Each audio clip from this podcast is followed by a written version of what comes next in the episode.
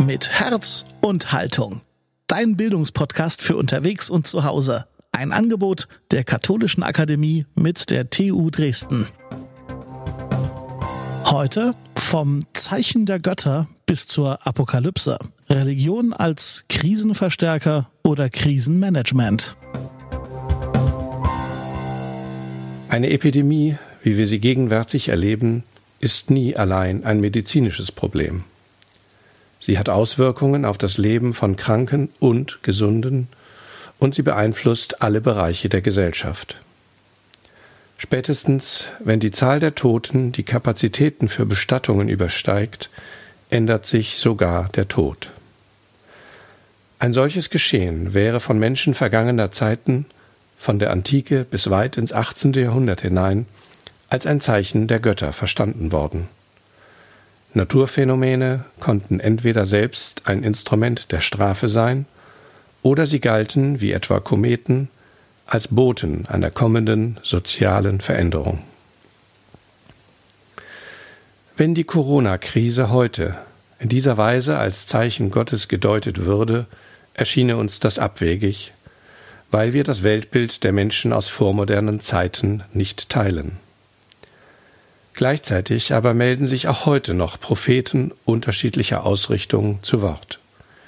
Sie deuten die Epidemie etwa als notwendigen Weckruf, um endlich den Gefahren der Globalisierung oder aber der mangelnden Digitalisierung ins Auge zu sehen. Je nachdem, ob man mehr technischen Fortschritt möchte oder weniger, kann man die Krise als Wegweiser in die eigene Richtung oder als Zeichen für eine notwendige Umkehr verstehen.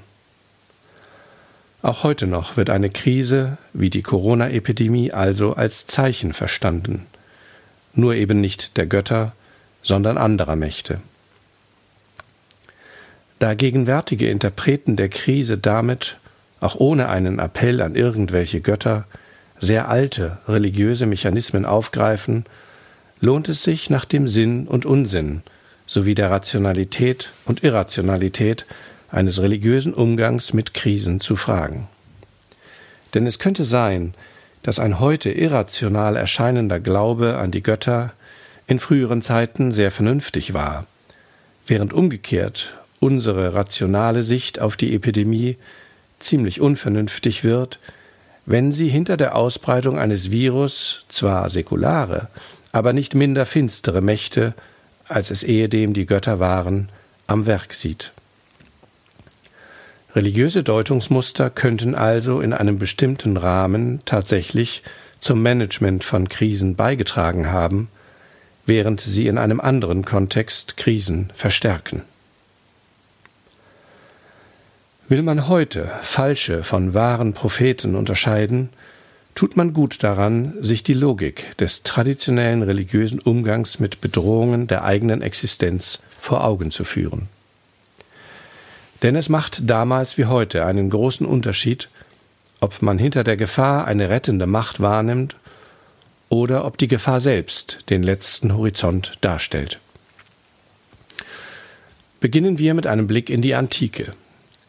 Die berühmten Eingangsverse von Homers Odyssee lauten Sage mir, Muse, die Taten des vielgewanderten Mannes, welcher so weit geirrt nach der heiligen Troja Zerstörung, vieler Menschen Städte gesehen und Sitte gelernt hat und auf dem Meere so viel unnennbare Leiden erduldet, seine Seele zu retten und seiner Freunde Zurückkunft.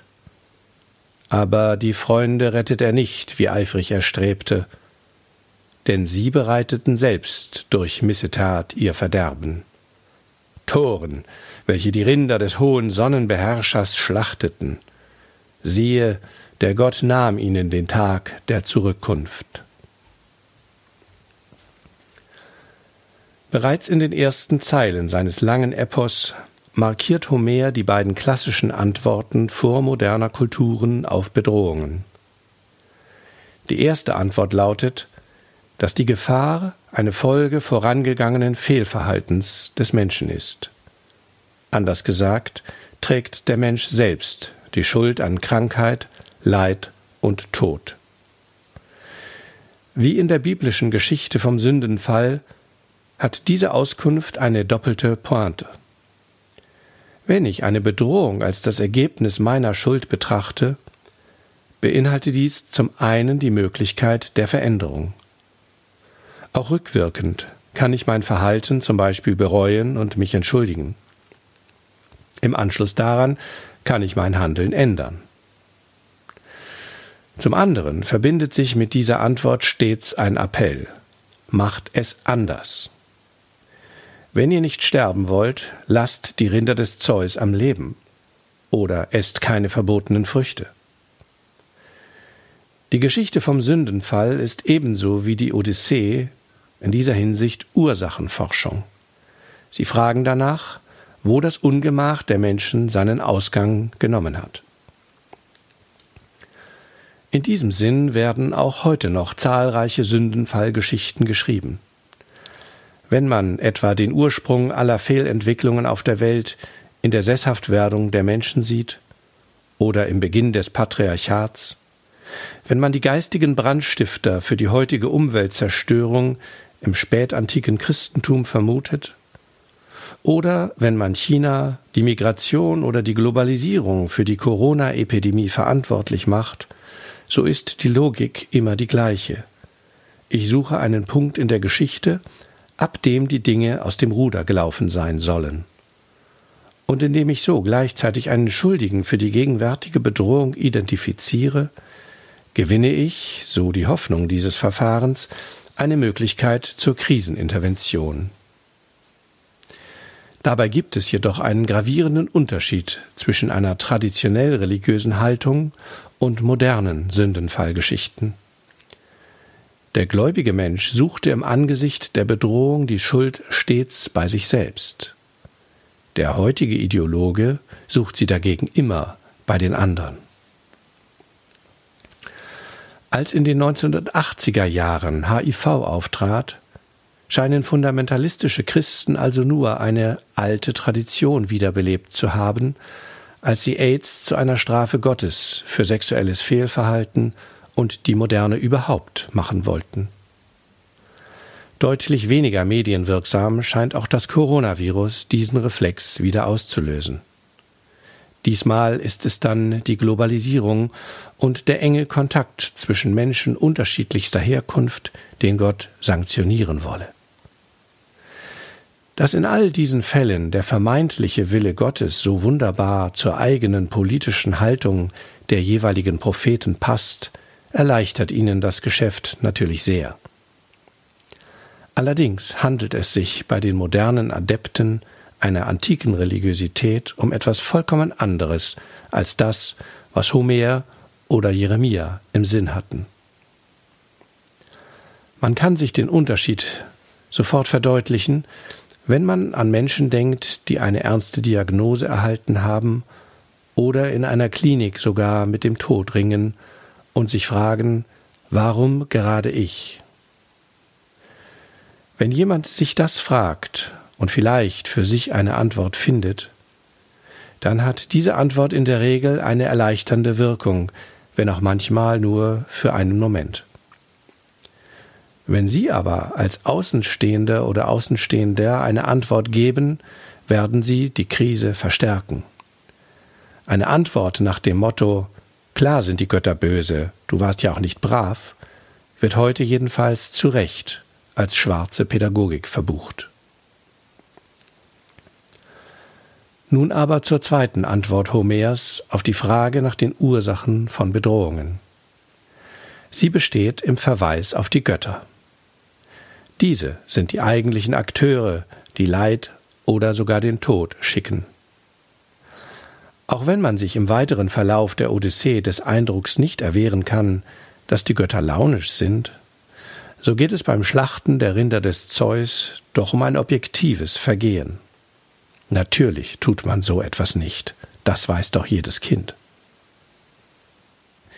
Die in der Odyssee erkennbare Haltung, Gefährdungen der, eigenen Existenz auf Schuld und die Götter zurückzuführen, war keine griechische Spezialität. Auch im Alten Testament finden wir dieses Muster. Das bekannteste Beispiel ist sicher Hiob. In den historisch nacheinander entstandenen Textschichten des Buches Hiob werden uns zwar unterschiedliche Reaktionen der Hauptperson auf sein Leid vorgeführt. So übt sich Hiob einmal in frommer Ergebenheit, während er an anderer Stelle bittere Anklagen an die Adresse Gottes richtet. Aber niemals zweifelt Hiob daran, dass Gott höchstpersönlich für sein Unheil verantwortlich ist. Auf die gesamte Gesellschaft extrapoliert findet sich das gleiche Motiv bei den hebräischen Propheten. So werden die Assyrer und Babylonierkönige, deren Heere Israel erobert und die Oberschicht deportiert haben, als Werkzeuge oder sogar als Knechte Gottes bezeichnet. Sie werden von Gott benutzt, um eine Strafe an Israel zu vollstrecken. Der eigentliche Konflikt besteht dieser Logik zufolge also gar nicht zwischen Israel und Babylon, sondern zwischen Israel und Gott. Auch hier gilt übrigens der gleiche Unterschied wie im Blick auf einzelne Menschen. Wenn die Israeliten Katastrophen wie die Eroberung ihres Landes als Strafe Gottes verstanden, dann war es ihre eigene, legitime Deutung, die sie an ihr eigenes Schicksal anlegten. Als Fremddeutung von außen, etwa als christliches Interpretament, ist die Aussage weder religiös noch legitim, sondern Ausdruck zynischer Denkfaulheit.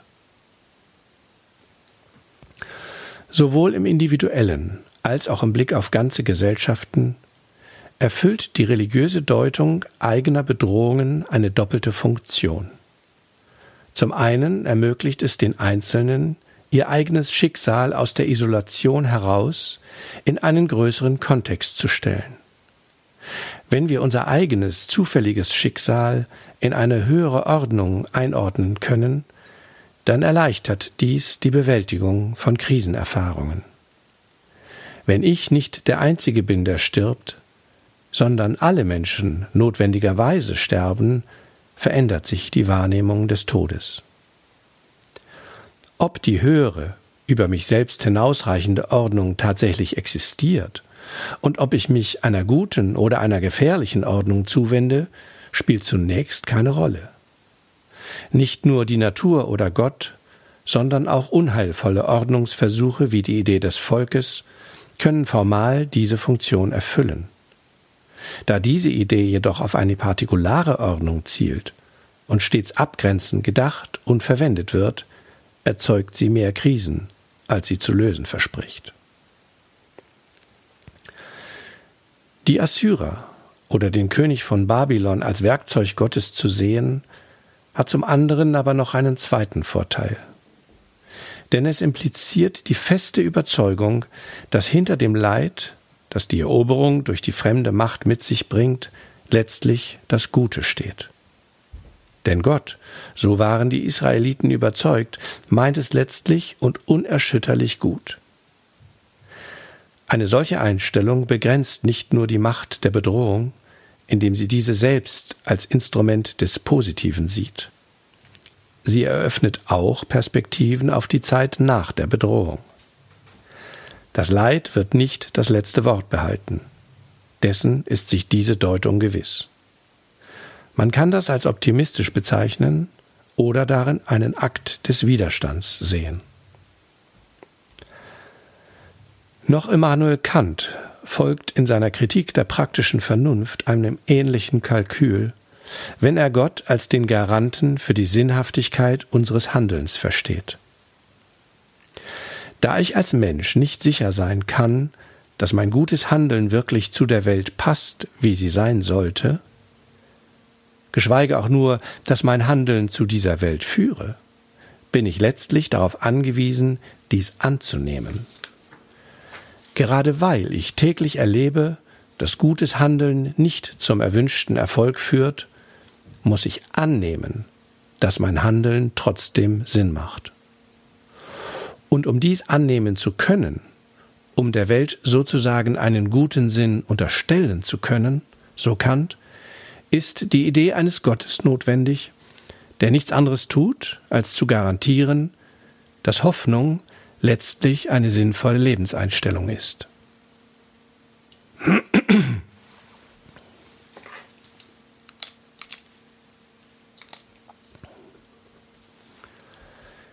In der Sprache Kants formuliert ist Gott der Gesetzgeber, der die Übereinstimmung des Handelns aus Pflicht gegenüber dem Moralgesetz mit dem Reich der Zwecke verbirgt.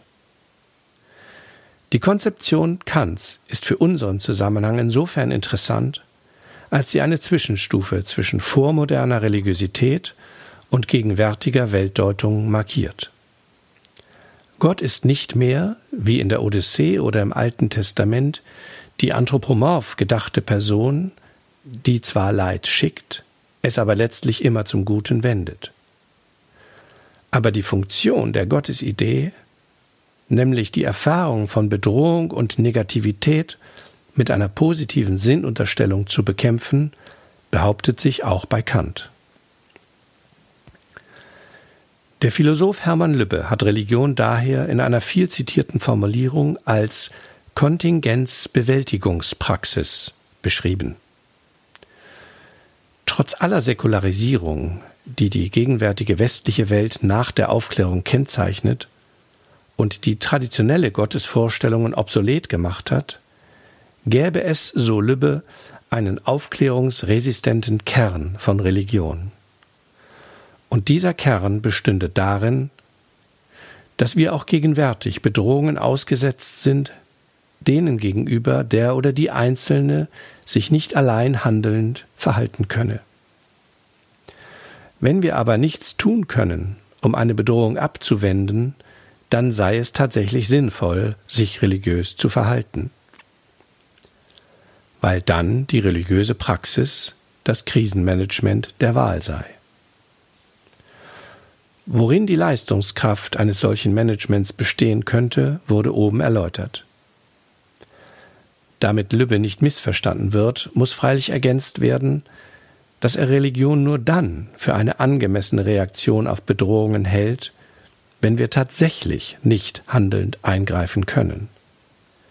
Mit anderen Worten, ein Gebet kann niemals ein Ersatz für medizinische Hilfe sein, wenn letztere möglich ist. Ansonsten wäre Religion eben schlicht Ideologie und würde Krisen verstärken, statt sie zu bewältigen. Daher wäre nach Lübbe der Unterschied zwischen vormoderner Religiosität und unserer säkularen Gegenwart nicht darin zu sehen, ob man an irgendwelche Götter glaubt, sondern darin, auf welche Bedrohungen wir nur religiös reagieren können, weil wir sie nicht aktiv verändern können. Letzteres gilt zum Beispiel noch heute weitgehend für Erdbeben. Um die Differenzen zwischen der Rolle der Religion in Krisen, zwischen der Vormoderne und der Gegenwart zu verstehen, ist noch ein weiterer Aspekt wichtig. Religion war bis weit ins 18. Jahrhundert hinein durchaus keine Privatangelegenheit. Im Gegenteil, sie war zunächst eine soziale Institution. Das Wohlergehen des Gemeinwesens hing davon ab, dass alle Mitglieder dieses Gemeinwesens sich den Göttern gegenüber angemessen verhielten. Dabei kam es jedenfalls im antiken Rom weniger darauf an, dass man das Richtige dachte oder glaubte, sondern vielmehr darauf, am Kult teilzunehmen. Weil die Christen genau dies verweigerten, waren sie den ansonsten religiös eher toleranten Römern ein Dorn im Auge.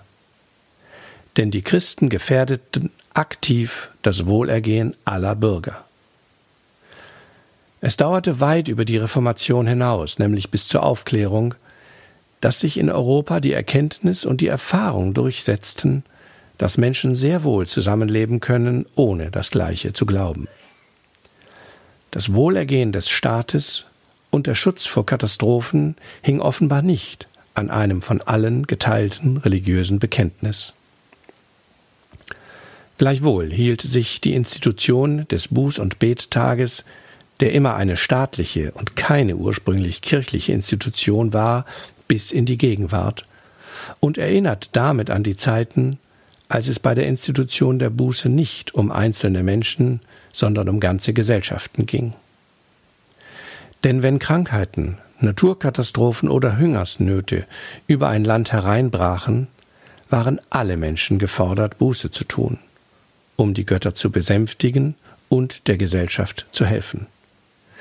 Es ist durchaus kein Zufall, dass die meisten europäischen Staaten gegenwärtig mit einer Maßnahme auf die Corona-Krise reagieren, die an alle Bürger appelliert, Verzicht zu üben. Darauf, dass es die Menschen dabei faktisch sehr unterschiedlich trifft, hat Mark Avenhöfel in seinem Beitrag zu dieser Vorlesungsreihe hingewiesen. Die gewissermaßen religiöse Funktion dieses Generalopfers liegt jedoch darin, den sozialen Zusammenhalt zu stärken. Gleichzeitig macht die beschriebene soziale Rolle der Religion bzw. ihre überaus enge Verflochtenheit mit dem Gemeinwohl die Religion anfällig für jede Art der Ideologisierung. Das, was Gesellschaften tendenziell zusammenhalten kann und soll, kann die gleichen Gesellschaften auch spalten und damit beispielsweise zu einer realen Krankheit auch eine imaginäre Bedrohung gesellschaftlicher Natur hinzufügen. Dort, wo man, wie in der westlichen Schulmedizin, bakterielle und virale Erkrankungen aufgrund des Weltbildes ihrer Entdeckungszeit als Kriegsgeschehen auffasst, liegt diese unheilvolle Verquickung besonders nahe, was wir gegenwärtig in den Stellungnahmen einzelner Politiker erleben. Religiöse Vorstellungen können also sowohl als Krisenmanagement fungieren wie auch als Krisenverstärker. Der Soziologe Martin Riesebrot hat in einer vergleichenden Untersuchung zum christlichen Fundamentalismus in den USA der 1920er Jahre und dem islamischen Fundamentalismus der 1980er Jahre gezeigt, wie beide Bewegungen als Reaktionen auf Modernisierungskrisen zu verstehen sind, die den Teilnehmern der Bewegung Stabilität geben. Auch wenn man die Folgen dieser gruppeninternen Stabilisierung durchaus nicht schätzen mag, so zeigt Religion dennoch auch darin ein Potenzial als Krisenmanagement. Gleichzeitig verstärkt sie freilich die von den Gläubigen erfahrene eigene Krise, nicht nur im Blick auf die vermeintlich Ungläubigen, die mit Gewalt bekehrt oder gar zum Verschwinden gebracht werden müssen. Denn die religiöse Interpretation der Moderne verkennt die eigentlichen und durchaus nicht religiösen Ursachen der eigenen Krise. Daher hilft er auch den Anhängern langfristig nicht weiter. Gegenwärtig erleben wir ein ähnliches Phänomen in den Versuchen nationaler Abschottung, die gegen das Coronavirus und die Globalisierung so wenig helfen wie in früheren Jahrhunderten der Rückzug ins Kloster. Man kann es drehen und wenden, wie man will. Gegenwärtig steht uns die Möglichkeit, eine Epidemie wie die Corona-Erkrankung als ein Zeichen irgendwelcher Götter zu verstehen, nicht mehr zu Gebote. Und wer trotzdem meint, das Coronavirus in dieser Weise deuten zu können, kann das für sich selbst natürlich tun. Als gesamtgesellschaftliches Deutungsangebot wäre es in hohem Maße zynisch und weder religiös noch in anderer Weise hilfreich. Solange es eine göttliche Ordnung traditionellen Zuschnitts in den Köpfen der Menschen gab, war der religiöse Weg des Krisenmanagements rational. Wenn es diese Ordnung aber nicht mehr gibt, läuft er Gefahr, irrational zu werden. Und die Beschwörung fester Ordnungen, die keine mehr sind, verstärkt die Krise dass die meisten Menschen die Corona-Krise nicht mehr als Zeichen eines Gottes oder als Instrument sich dahinter verbergenden Heils verstehen, liegt aber nicht allein an der Abwesenheit der Götter. Mindestens genauso wichtig ist ein Zeitaspekt. Christentum und Islam haben die Zukunft immer erhofft. Denn was immer die Welt diesseits des Himmels bringen konnte, es war doch gewiss, das ein Jenseits alles im Hegelschen Sinne aufhebt. Gegenwärtig wird die Zukunft aber nicht mehr erhofft, sondern gefürchtet. Mit der unterschwelligen Angst, dass die Katastrophen der Welt nichts anderes offenbaren als sich selbst, wird seit längerem bereits im Kino und Fernsehen gespielt. Die Apokalypse, im Wortsinn Offenbarung, bleibt dabei regelmäßig als leere Hülle stehen. Sie wird sinnlos, wenn es nichts zu hoffen gibt. Zombie- und Katastrophenfilme malen den postapokalyptischen Zustand aus. Jeden Abend kann man die Börsennachrichten hören, weil man sich absichern muss, ob nicht der nächste Kursabsturz naht. Und selbst die avancierteste Technikvision des ewigen Lebens durch Upload unseres Geistes in die Cloud verlängert eben im besten Fall unsere Existenz ohne unseren Körper. Von den einst erträumten Freuden eines neuen Lebens in den verschiedenen Paradiesen der Religionen ist das so weit entfernt, wie unser hiesiges Leben es auch ist.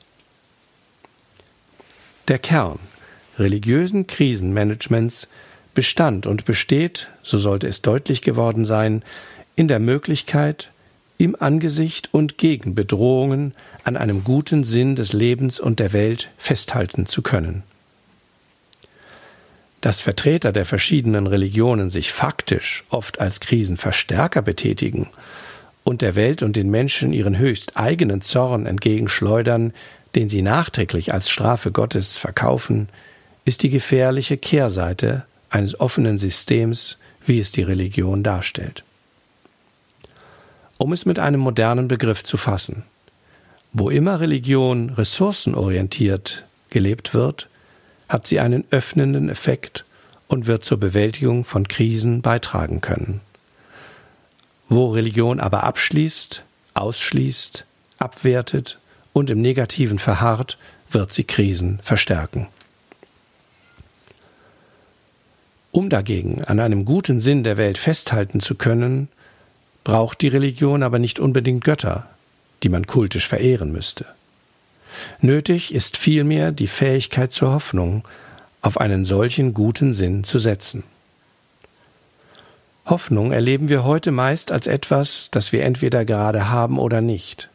Sie scheint etwas zu sein, das wir wie das Glück in einem Moment empfinden, während sie im anderen Moment verschwunden ist.